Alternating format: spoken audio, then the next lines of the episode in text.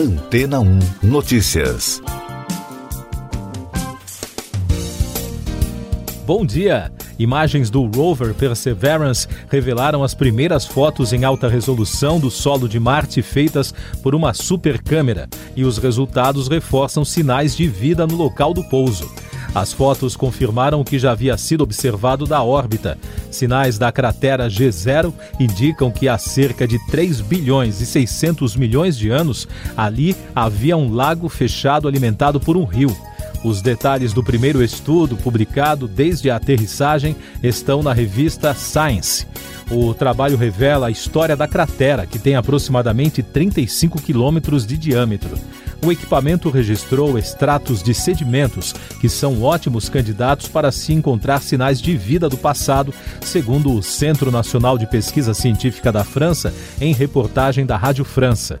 Esse material identificado fica em um monte de 40 metros batizado de Kodiak, onde é mais fácil ocorrer a preservação de material orgânico, segundo explicou o astrogeólogo Nicolas Mangold, um dos autores do estudo. Segundo outro especialista, Silvestre Morris, do Instituto de Pesquisa em Astrofísica e Planetologia da Universidade Paul Sabatier, em Toulouse, as imagens indicam matéria orgânica no solo do local e nos depósitos de sedimentos do delta de um rio.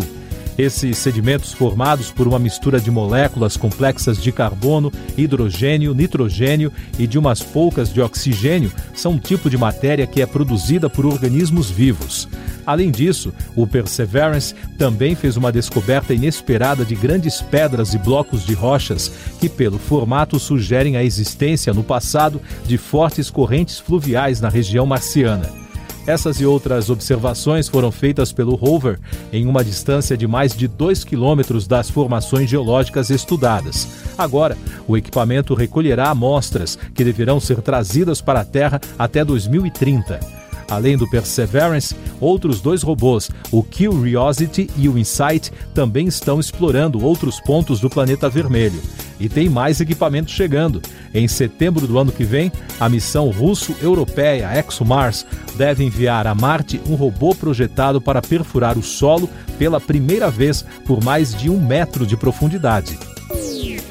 E daqui a pouco você vai ouvir no podcast Antena 1 Notícias. Queda de avião na Rússia deixa 16 mortos. Milhares protestam em Bruxelas pelo clima. Chacina na fronteira entre Brasil e Paraguai deixa cinco mortos. Duas brasileiras estão entre as vítimas. Um avião modelo L-410 caiu na cidade de Menzelinsk, na Rússia, no domingo. A aeronave tinha 22 pessoas a bordo. De acordo com os serviços de emergência e da agência de notícias local, 16 pessoas morreram e outras 7 ficaram feridas em estado grave. O fim de semana teve protestos por ações a favor da preservação do clima no planeta. Em Bruxelas, milhares de manifestantes participaram da grande primeira marcha climática local desde o início da pandemia. Segundo uma estimativa da polícia, pelo menos 25 pessoas participaram da marcha. Já os organizadores anunciaram a participação de mais de 70 mil manifestantes. Na Inglaterra, ativistas ambientais cobraram no fim de semana que os membros da realeza britânica se comprometam a plantar mais árvores ou a cultivar uma produção orgânica. Os protestos acontecem às vésperas da COP26, a aguardada Conferência Global do Clima, que será realizada na Escócia, no Reino Unido. Duas brasileiras moradoras de Dourados, no Mato Grosso do Sul, e de Cáceres, no Mato Grosso, estão entre as cinco vítimas de uma chacina ocorrida no sábado em Pedro Juan Cabalheiro, na fronteira do Paraguai com o Brasil. Aile Caroline Acevedo, filha do governador da província de Amambai, Ronald Acevedo, também está entre as vítimas. O crime teve grande destaque no noticiário do fim de semana. A polícia paraguaia acredita que o paraguaio Omar Vicente, que era motorista do grupo, seria o alvo principal do ataque. Na outra linha de investigação, os policiais analisam a possibilidade de crime político devido às eleições municipais que se realizavam no domingo no país vizinho. Um irmão do governador é candidato a um mandato de prefeito na cidade. Essas e outras notícias você ouve aqui na Antena 1. Oferecimento Água Rocha Branca. Eu sou João Carlos Santana e você está ouvindo o podcast Antena 1 Notícias. De acordo com dados do Ministério da Saúde, a Covid-19 foi a principal causa de afastamentos do trabalho acima de 15 dias e gerou o maior número de benefícios por incapacidade temporária nos primeiros sete meses de 2021.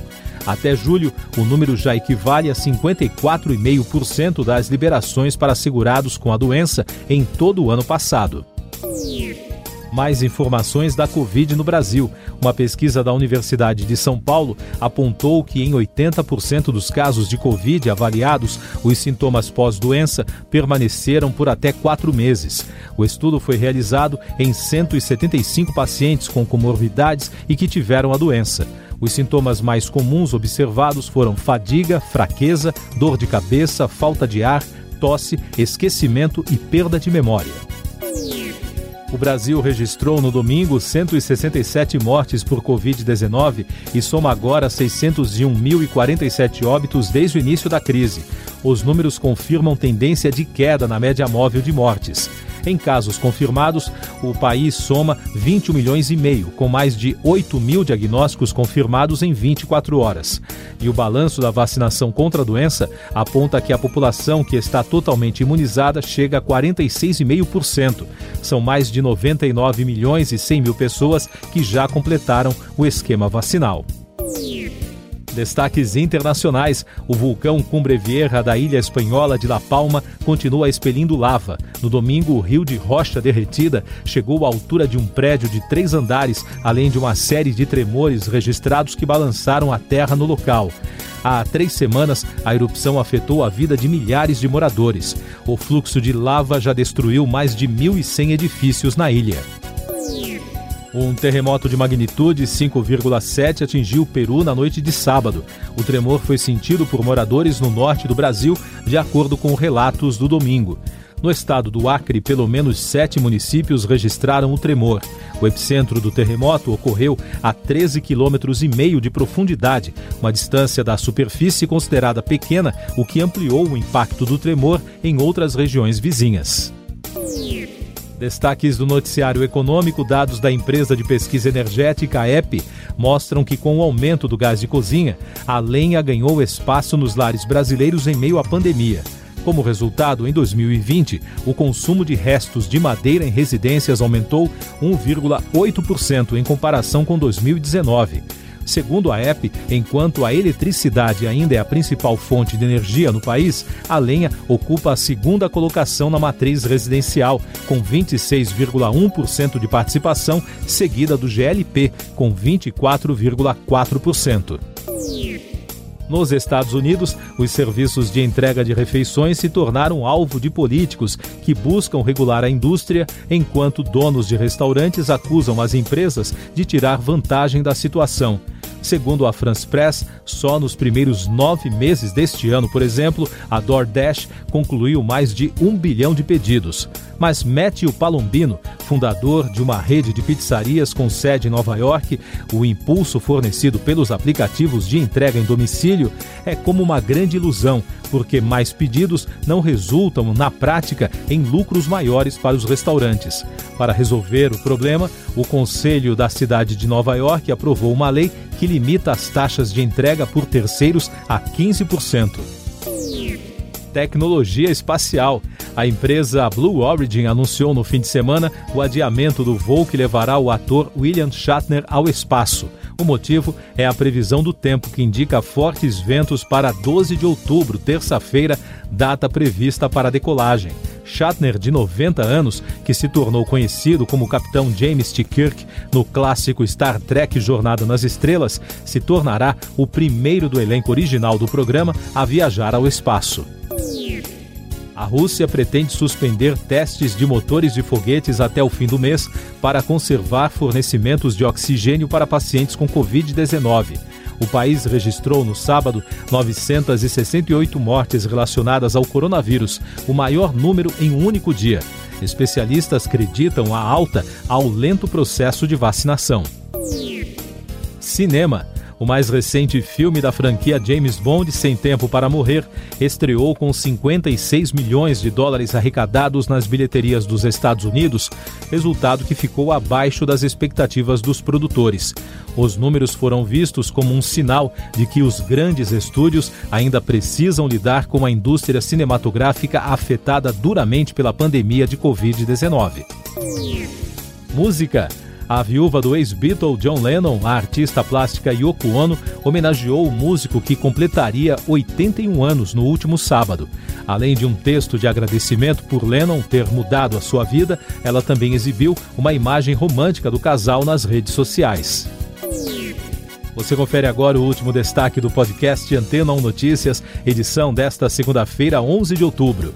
O Iraque anunciou hoje a detenção do líder jihadista do grupo Estado Islâmico, Sami Jazim al-Jaburi, procurado pelos Estados Unidos. Ele é considerado um importante responsável financeiro da organização.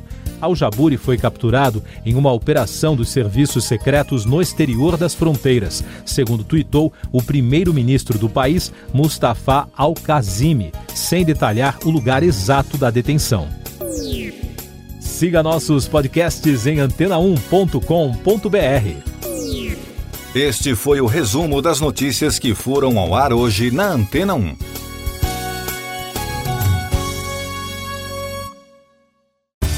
Depois de tanto conteúdo legal, que tal se hidratar com água rocha branca?